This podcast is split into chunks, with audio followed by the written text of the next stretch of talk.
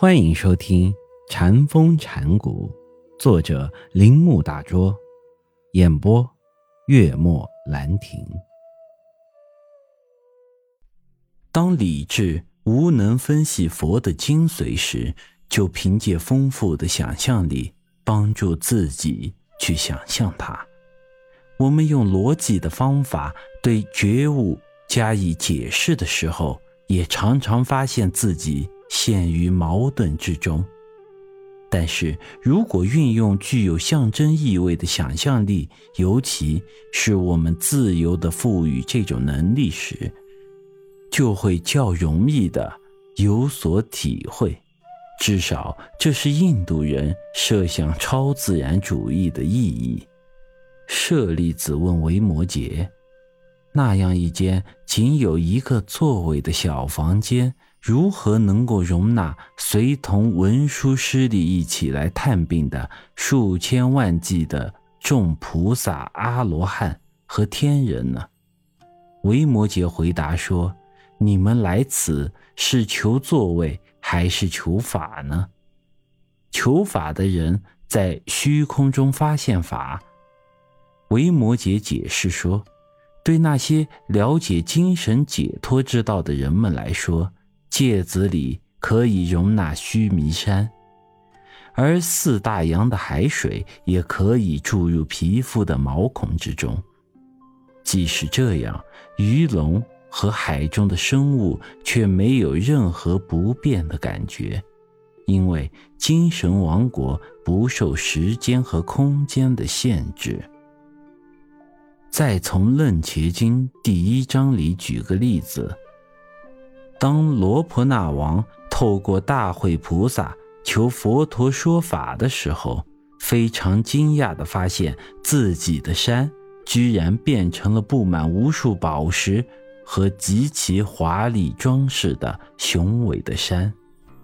每个山头上都有佛陀出现，每一个佛前都站着罗婆那王以及。大众和十方世界所有的国土，每一个国土中都有如来出现，在如来的前面又出现罗婆那王以及家人、宫殿、庭院，那里的陈设竟跟自己所有的都一模一样。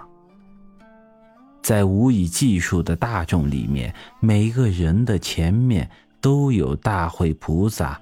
在请求佛陀说法。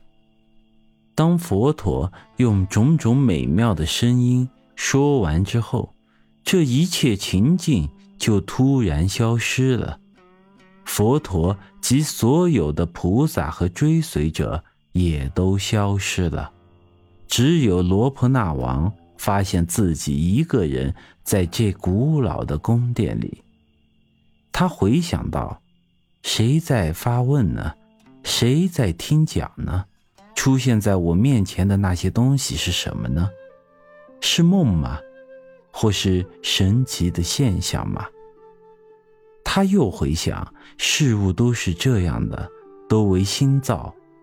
当分别心一起，常出现各种各样的事物；但是当心不起分别时，就看到事物的真相。他这样想的时候，听见空中和殿中有说话的声音。国王呀，你想的不错，你应该按照这种看法持身外事。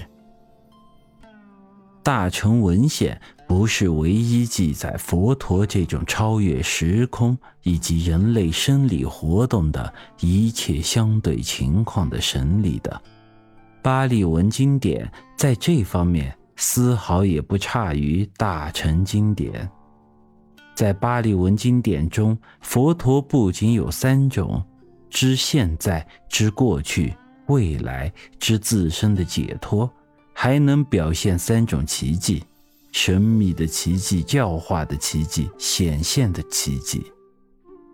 但是，当我们认真研究每一次集结中所描写的奇迹时，我们发现这些奇迹除却赞美和神话佛陀的人格外，没有任何其他的目的。本集播讲完毕，请您继续收听。